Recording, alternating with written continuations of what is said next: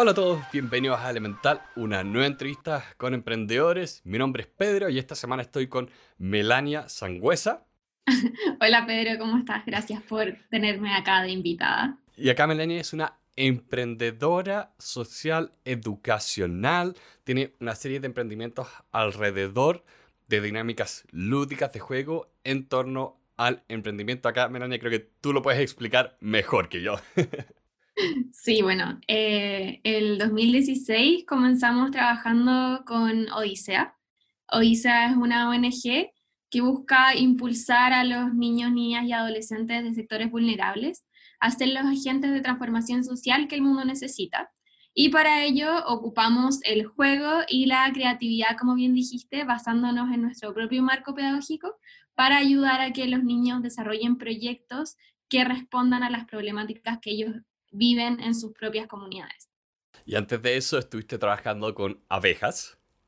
Así es, estuvimos trabajando ahí con, con, abejas y cómo podemos darles visibilidad en, en, la ciudad para que la gente tenga más cuidado y aprecie su función ecológica tan importante eh, para convivir todos en conjunto y, y que nos ayuden. Ellas, no, ellas nos dan más de tres cuartos de toda la comida que tenemos, así que hay que cuidarlas.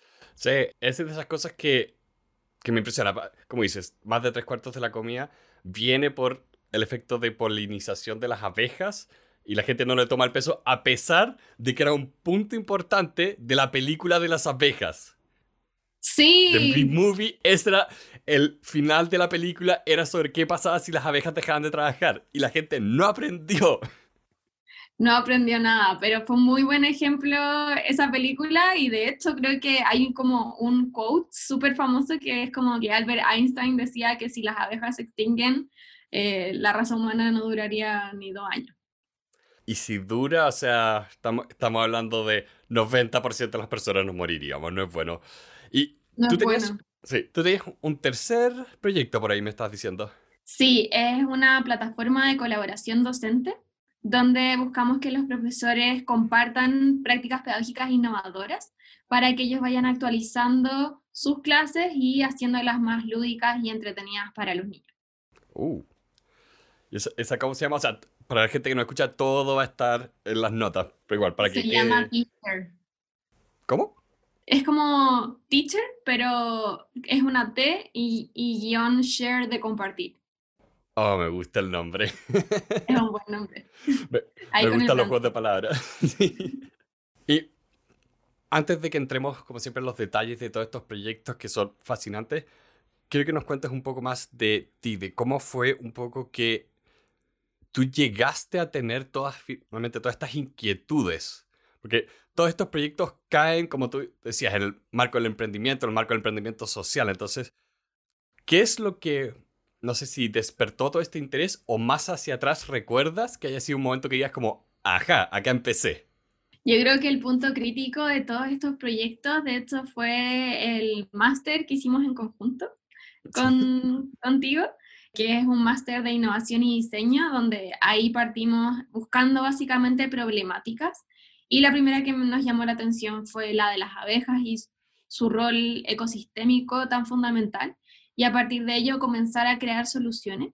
Y una vez afuera del máster, pensamos en cómo la población más creativa que tenemos como sociedad no está siendo tomada en cuenta para desarrollar proyectos importantes.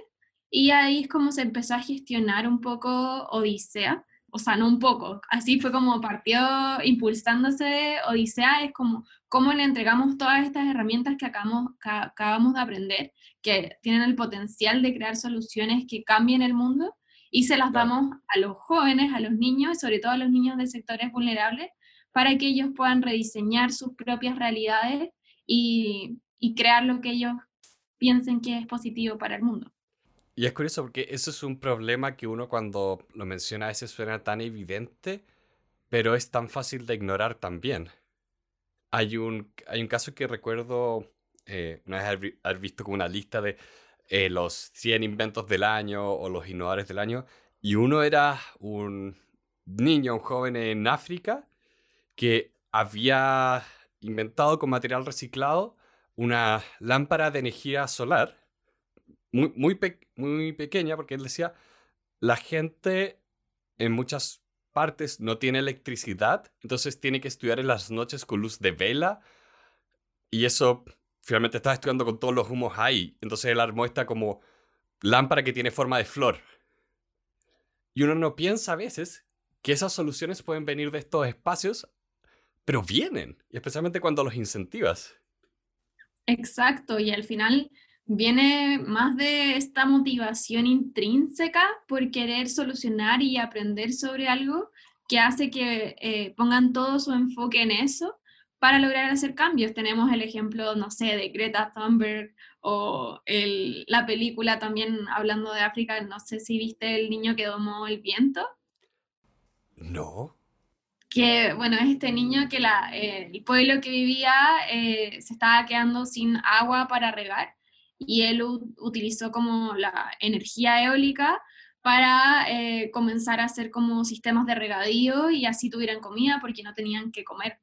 Entonces, oh. eh, es, es fundamental eh, la capacidad que tienen los niños y jóvenes para crear proyectos de impacto, solamente hay que creer en ellos y darles las herramientas para que despierten su curiosidad también. Eso es clave una vez que tenían un poco ya identificado este problema, esta necesidad, ¿cómo lo empezaron a aterrizar en el sentido de, ok, ¿cuál va a ser nuestro prototipo? ¿Cómo lo vamos a financiar finalmente?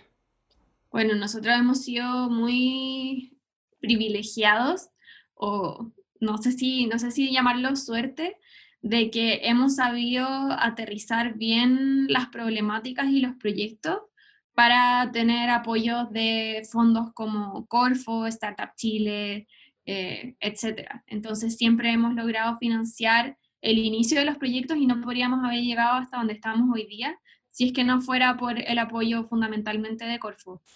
Pucha, te habían llamado antes de postular a Corfo este año. Sí, probablemente. Pero hay que seguir postulando. Sí, porque ahí hay un desafío que creo que mucha gente no lo entiende. ¿Cuál es como el gran desafío de finalmente convencer a, una institución como Corfo o cualquier persona que te pueda, que te financie? ¿Cuál tú ves que ha sido como un poco, no sé si la técnica o el aprendizaje para lograr esto? Porque como tú, tú dices, siempre estas cosas tienen suerte, pero la suerte no ocurre a menos que uno se lance, postule. Exacto yo creo que el peor riesgo es no, no hacer ni siquiera la postulación y cuando uno ya la hace, hay que tener súper claro cuál es tu problemática. Corfo, todos los fondos que te pide, te pide tener eh, una problemática bien identificada y respaldada por datos. Entonces, hay que mostrar que este es un problema significativo y que afecta a una gran parte de la población. Eh, cuál es tu solución, cómo se diferencia de las soluciones que ya existen, los competidores que ya existen, y cómo esto puede tener el potencial de ser escalable e impactar a, no sé, miles o cientos de personas de forma rápida y sostenible en el tiempo. Entonces, ah, eso yo creo que son los, puntos fundamentales para, para Corpo. Ah, poquito, poquito. Sí. ahí hay que armar bien el, el, proyecto para mostrarles todas esas cosas y que se vea al final como una oportunidad porque están invirtiendo en ti. Claro. Y finalmente quieren ver que tú vas a tener impacto, especialmente cuando tú tienes esta, esta intención social, el impacto es lo más fundamental. Exacto. Y bueno, un, modelo de negocio que lo, que lo respalde. Y ahí, ¿cuál era un poco el desafío de, una vez que ya identificaste el problema, se presentaste a Corfo para que te lo financien. ¿Cómo empiezas a aterrizar eso en el sentido de cuáles eran los, los prototipos y los desafíos un poco de la implementación?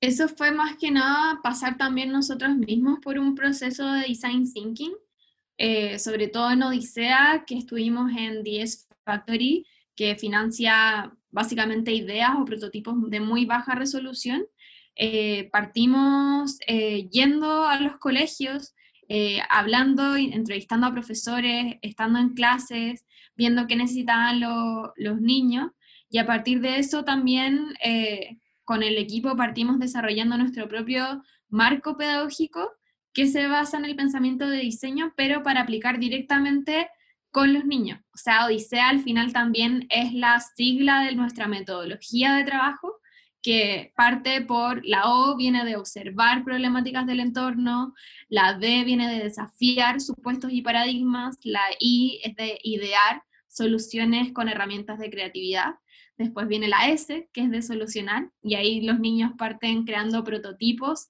que respondan a los problemas que ya han ido trabajando. Eh, la E viene de evaluar todo lo que han ido eh, desarrollando para que obtengan retroalimentación y vayan generando iteraciones de sus proyectos. Y la A viene de aprender significativamente y cómo ellos son capaces de expresar todo esto en un pitch de ventas de su proyecto para presentarlo a futuros inversionistas o gente que los pueda apoyar. Entonces, es un poco la metodología y el marco de Odisea que nos ha permitido eh, desarrollar todo el proyecto y a partir de eso hemos ido basando cada una de las acciones que hemos ido desarrollando. Ah, increíble. Creo que soy la peor persona para decir esto, pero en general no me gusta poner palabras en inglés como nombres de proyectos o para escribir cosas. Así que tengo que felicitarte personalmente porque hoy se hace una palabra en español que representa otras palabras en español. Ese es un logro en el, en el mundo en que vivimos. Sí, fue un aha moment, no menor, porque de, hecho la, la, metodología y los nombres eh, pasó después que hayamos elegido que se llamaba Odisea, entonces fue, fue un momento muy revelador para todo el equipo. Que para algunos de los oyentes pueden pensar que a veces suena un poco ridículo, pero es importante tener eh, todas estas cosas claras como parte de la historia que uno cuenta como empresa, organización. Ahí la parte como, entre comillas, de la marca también tiene que contar una historia, especialmente si te ayuda acá a expresar algo tan importante como lo que ustedes están haciendo, que es cuál es nuestra metodología, cómo hacemos esto. Y también tan importante que ustedes lo están poniendo de manera tan pública. Esto es lo que hacemos, estos son los pasos, esto no es un secreto estatal. Exacto, y de hecho cualquier profesor que ingrese a nuestra página web puede descargar el método de forma completamente gratuita, donde aparecen los pasos, los objetivos de cada etapa y cómo guiar a los niños para que ellos también sean al final agentes de cambio que guíen todo este proceso. Entonces, ¿cuál ha sido como el desafío más grande que han tenido hasta el día de hoy? O quizá que lo vieron en una etapa inicial o después apareció otro. ¿Cuál, ¿Cuál se te viene a la cabeza como cuál fue el gran desafío, la piedra en el zapato? Bueno, yo creo que el gran desafío siempre, una vez que uno tiene una idea y un proyecto, creo que lo más fácil es tener la idea y decir como ya vamos a hacer esto. Lo difícil es llevarla a cabo y ejecutarla y seguir día a día y sobre todo conseguir el financiamiento para hacer que las cosas pasen al final. Entonces yo creo que lo más difícil ha sido cómo eh, vamos iterando también en el proceso y viendo esto como un proceso continuo de cambio, donde también vamos creando nuevos proyectos que resuelvan la problemática y nuevos desafíos. Por ejemplo, eh, teníamos el desafío de cómo llevar eh, nuestra metodología, nuestro proceso de trabajo a la mayor cantidad de jóvenes posible, porque con, con el capital humano de ICEA es imposible llegar a cientos o miles de niños. Entonces, el año pasado, también con el apoyo de Corfo, pudimos crear nuestro propio videojuego educativo, donde llevamos la metodología a un espacio virtual y de hecho todo este proceso fue co-creado con niños de la comuna de Renca, donde ellos co-crearon los personajes, la historia del videojuego y las principales mecánicas, que es lo que ellos puedan encontrar hoy día en, en Misiones Zodiac, de hecho que se llama, y está en, en la en Google Play. ¿Está solo en Google Play? Está en Google Play y está en la App Gallery de Huawei. Oh, nice. Ahí ya, como siempre, lo voy a poner en las notas. Sí, muy importante. Ahí mencionabas el tema de cómo llegar a más gente. ¿Ustedes, su equipo de cuántas personas son en Odisea? Somos cinco personas. Entonces, ¿cómo ustedes ven el desafío de crecimiento? Porque, claro, tú no tienes que decir, oh, voy a crecer en ventas. No, tienes otra misión. ¿Cómo creces en impacto, en llegar a más gente? Especialmente porque, eh, no sé si ustedes lo han pensado, pero nosotros estamos en Chile viendo esto. Tú lo ves como algo de Santiago para Santiago, de la ciudad de Santiago para regiones, que puede exportarse al resto de América Latina. Sí, de hecho, ese, bueno, ese también es, bueno, aparte del videojuego, así es uno de los principales desafíos, como también vamos guiando de manera presencial o semipresencial.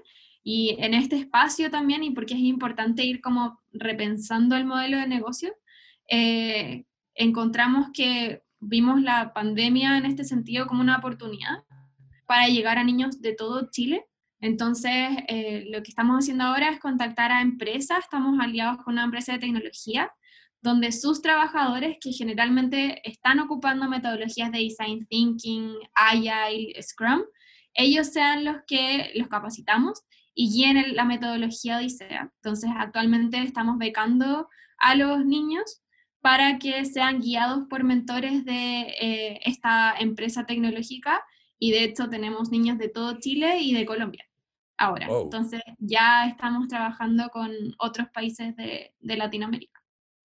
Wow, eso es muy, muy bueno.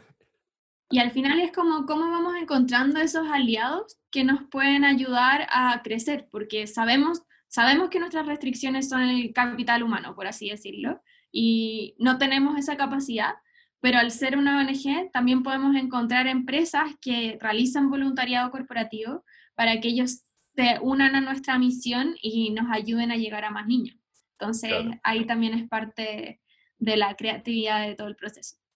Sí, y lo increíble es que eh, uno después empieza a medir todo el impacto de este tipo de cosas y es, es sorprendente. Unas cosas que es, son más difíciles de medir realmente son los impactos de este tipo de iniciativas y actividades. O sea, uno es muy fácil pensar que en los en Google, en todas las empresas de tecnología de Silicon Valley, pero todas estas parten un poco de esta misma metodología más allá de la tecnología misma, es esta lo que, lo que llaman ahora las economías creativas. Y cómo estamos tan tan atrás en, en América Latina, especialmente en Chile. En Chile estamos muy muy mal en todo lo que es economía creativa. Y eso es realmente una tragedia, porque no es un tema estrictamente tecnológico económico. Sí, eh, también es un tema de cómo vamos creando estas capacidades y habilidades para generar proyectos y también en el sentido de, mencionaste el impacto, que el impacto va más allá de también cuántos niños somos capaces de eh, que, que ellos creen sus proyectos, sino cómo después esto va a afectar su vida, cómo esto les va a permitir generar un modelo de pensamiento donde vean un problema y encuentren una solución. Por eso es tan difícil medir el impacto, porque hay que hacer un traqueo, por así decirlo, de qué generó esta iniciativa en sus vidas y eso es muy difícil de, generar. Sí. Eh, se me olvidó el nombre del, libro, eh, pero lo voy a buscar, lo voy a poner en las notas que era algo como la economía invisible, tenía que ver con invisible, pero era sobre este tipo de cosas y era fascinante. Lo voy a buscar, te lo voy a mandar, lo voy a poner en las notas. Y es muy importante igual las, eh, cómo las economías creativas se van vinculando con economías no creativas para eh, generar estas soluciones. De hecho, también eh, Corfo estaba potenciando mucho este tipo de iniciativas y cómo la economía naranja, algunos le dicen, va, van generando eh, proyectos que sean impacto como videojuegos, como eh, campañas o, spots de, de video eh, se pueden ir mostrando para generar aprendizajes, para generar soluciones y generar impacto. Sí, bueno, la gente que nos escucha ese tipo sabe que yo rayo con todo el tema de videojuego. Eh, y realmente es una muy buena oportunidad a veces para expresar ciertas cosas porque muchas veces tú tienes un tema que los incentivos determinan más que nada el comportamiento.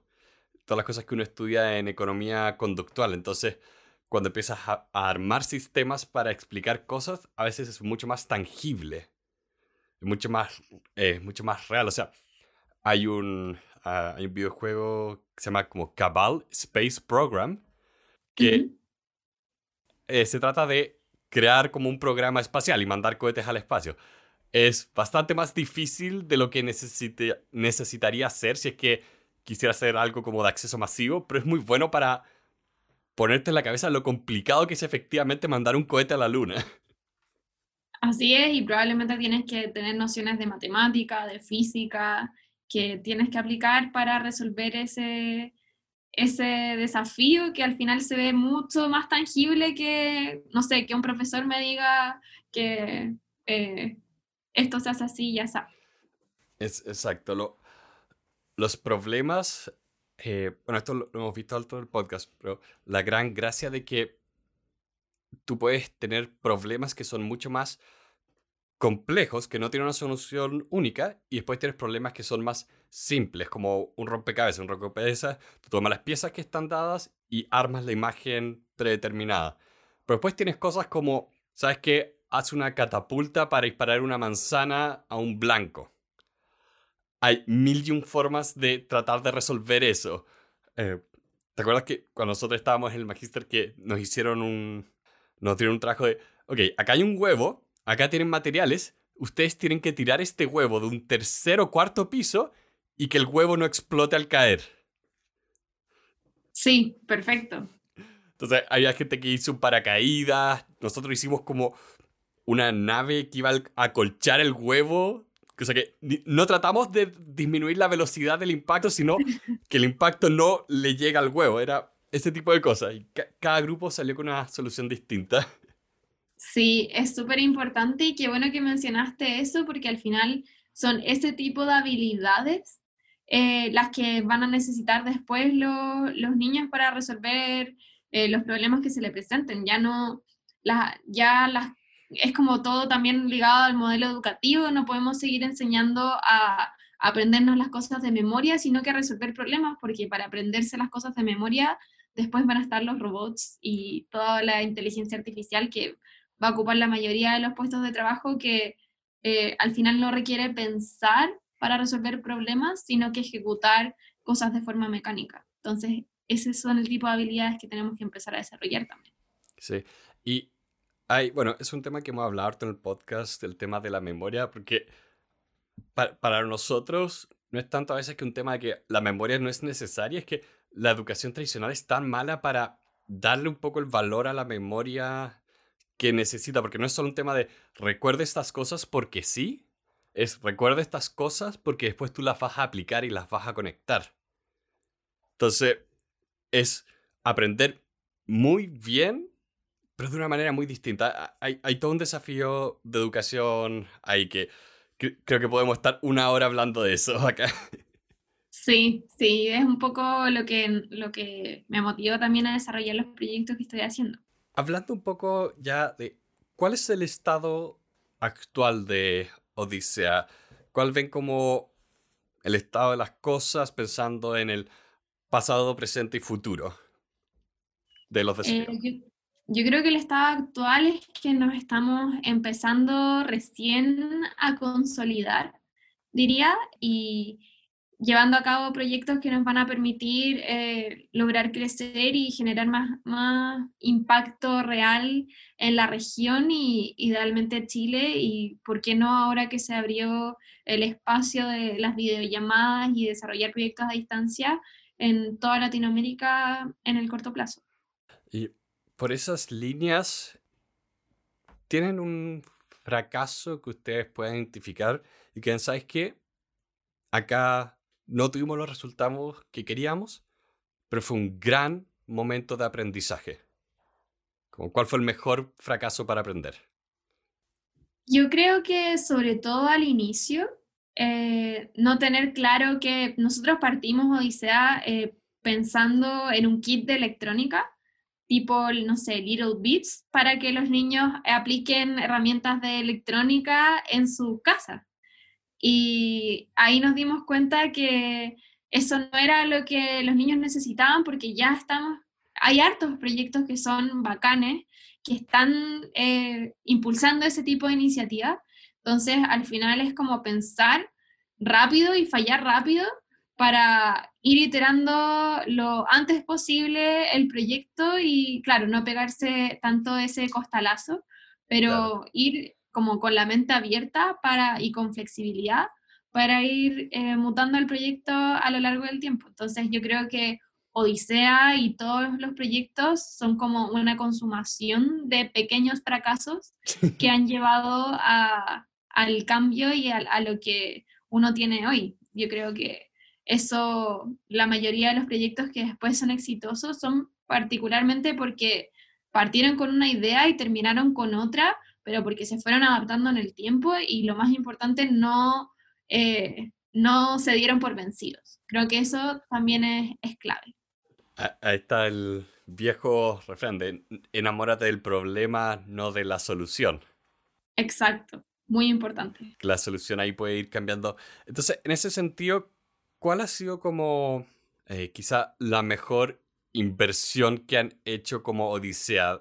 Que puede ser de eh, efectivamente dinero o cosas como tiempo, energía que le dedicaron a algo. Eh, a veces son contrataciones. ¿Qué es lo que dices? ¿Qué, ¿Qué es lo que miras hacia atrás y dices, qué bueno que adquirimos esto? Yo creo que es lo último, yo creo que es darle el tiempo y no darse por vencido. A veces las cosas no resultan como uno quiere o no ve cómo resolverlas o los obstáculos que se van presentando. Entonces es súper importante eh, buscar ayuda si es que uno tiene la necesidad o, ver qué, qué, recursos puedo ocupar para suplir eh, lo, que, lo que me falta y es eso, es, la, es el tiempo y las ganas que uno le pone al proyecto para que, para que resulte. Sin eso, yo creo que ningún proyecto va a ser exitoso. Si no, no llegamos a ningún lado. Exacto ahí para un poco ya acercarnos al cierre, y de hecho esto es bastante divertido porque una de las preguntas que siempre hacemos es, ¿tú qué le dirías o qué consejo le darías a un estudiante, alguien que recién va a entrar a la universidad o es primer año de la universidad? Y digo que es divertido porque tú efectivamente trabajas con muchos jóvenes acá. ¿Qué consejo le daría a alguien que está recién entrando a la universidad? Es que, que busque, que vaya con las ganas efectivamente de aprender, de nutrirse eh, lo mayor posible de los referentes que le van mostrando, de las clases que va teniendo, no porque eh, se las tenga que preparar para una prueba, sino porque son habilidades que al final les van a permitir desarrollarse profesionalmente y crear el tipo de vida que ellos quieren crear en el futuro. No sirve de nada aprenderse las cosas de memoria si es que yo de verdad no voy con las ganas y con la mentalidad de aprender. Uno de los libros que vimos hace poco, que es de los mejores que hemos visto, que se llama Range, habla mucho de la fuerza, eh, lo potente que es a veces incluso estudiar cosas como que no te apasionan necesariamente, pero que igual aprendes, igual recuerdas, porque ahí después donde tú puedes llevar estos conocimientos a otras áreas. Puedes finalmente expandir la aplicabilidad de ciertas cosas y ahí es donde uno hace conexiones mágicas. Exacto. Es, como dice, necesitas un poco esa actitud ante las cosas que estás aprendiendo. Eso mismo, era la actitud por aprender, tener una actitud abierta. ¿Cuáles son los libros que más has regalado o que regalarías y por qué? Puede ser de cualquier tipo, no es necesario que sean de no ficción, puede ser cualquier cosa. Ya, a mí me, gustan los libros de, ficción. Eh, y mi favorito, que justo ahora no, el, es El nombre del viento. Me suena, me suena, me suena. Que eh, está El nombre del viento y Temor de, un, o sea, Temor de un hombre sabio, el segundo, que es justamente de este personaje que va, eh, es como un guerrero que tiene un montón de eh, desafíos en su vida desde etapas tempranas y es extremadamente inteligente y va a la universidad y crea proyectos como tipo de magia o alquimia, mejor dicho, y va enfrentando desafíos, eh, descubriendo mundos y ocupando su inteligencia para sortear todos los obstáculos que, que le van surgiendo. Es muy buen libro. Típico, vamos a ver próxima semana adaptación en Netflix. Buenísimo. No, no, este digo, todavía no, no, no, se ha anunciado nada, pero ya, ya lo veo posible. sí, es muy importante, eh, sobre todo, yo creo que al momento de leer es, es como, es un momento para expandir la imaginación y para, es una forma de transportarse a, a otras ciudades, países, planetas, mundos, habilidades que uno tiene para, para hacerlo. Así que cualquier libro que te permita hacer esto eh, es un libro recomendado por mí. Bien. Melania, tienes a mi audiencia en tus manos. ¿Dónde los quieres enviar? Eh, yo creo que si es que quieren apoyar proyectos o iniciativas sociales, de todas maneras están invitados a conocer eh, Odisea, eh, ongodisea.org. Y también, bueno, Teacher y, y apoyar a generar la transformación educativa que todos los estudiantes necesitan. Y también, como yo ya les decía, todos los links de las cosas que estamos hablando van a estar abajo. Muchas gracias, Melania, por venir hoy día al podcast. Muchas gracias por tu tiempo. Y también muchas gracias a todas las personas que nos apoyan a nosotros a través de nuestra página y la plataforma de Patreon pueden ir a elementalpodcast.cl para ver cómo pueden donar y ayudarnos mes a mes con nuestro proyecto.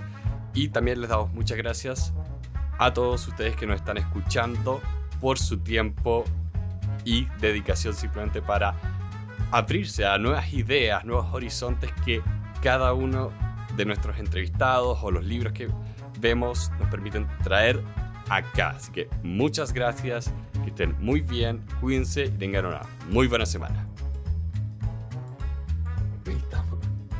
Uy. Ay, salió buenísimo. ¡Eh!